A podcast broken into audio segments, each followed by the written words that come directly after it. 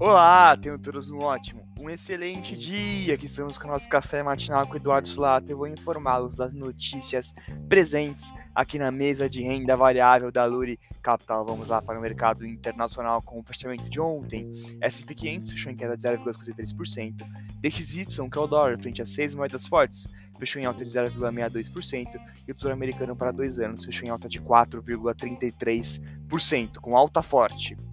Os mercados de Nova York fecharam em queda no pregão de ontem, com investidores absorvendo com pessimismo os dados do payroll de sexta-feira, que diminuiu chances de recessão, mas evidenciou o mercado de trabalho ainda resiliente. Indicadores do mercado internacional para o dia de hoje, balanço comercial dos Estados Unidos às 10h30 e discurso do Jerome Powell às 2h30 da tarde. No mercado doméstico, o Ibov fechou em alta de 0,18%, o dólar futuro fechou em queda de 0,04% e o DI 1F27 fechou em queda de 0,87%.